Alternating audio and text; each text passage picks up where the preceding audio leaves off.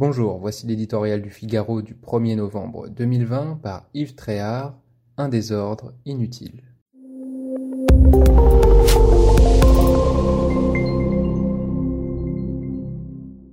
Le fameux article 24 sera donc réécrit. La formule est commode. Elle n'éclaire pas pour autant le sort qui sera fait à cette disposition relative à la diffusion malveillante d'images de forces de l'ordre.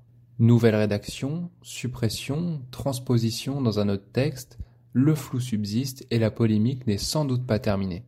Comme d'habitude, la gauche et ses relais médiatiques vont continuer le combat. On ne peut que le déplorer, surtout quand celui-ci est le prétexte à des déchaînements de violence, comme samedi dernier à Paris.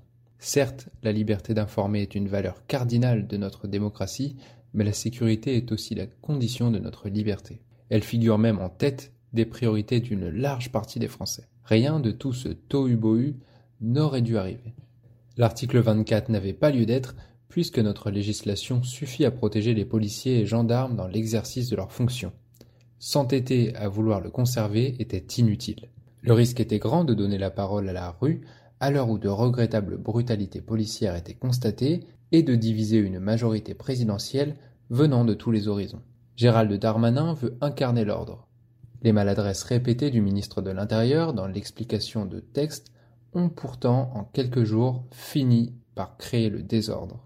Il est à souhaiter que la volonté du chef de l'État de s'engager avec fermeté sur le front régalien reste intacte. C'est le point faible de son quinquennat, alors que la menace terroriste est extrême, que la délinquance progresse, que les colères sont nombreuses dans le pays, que l'autorité de l'État est souvent mise à mal.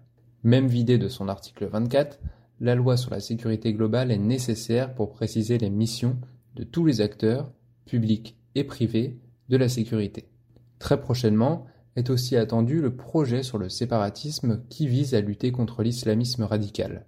L'exécutif ne devra pas avoir la main qui tremble. La crise de nerfs actuelle a semé le trouble. Emmanuel Macron doit désormais rassurer les Français dans ce climat délétère.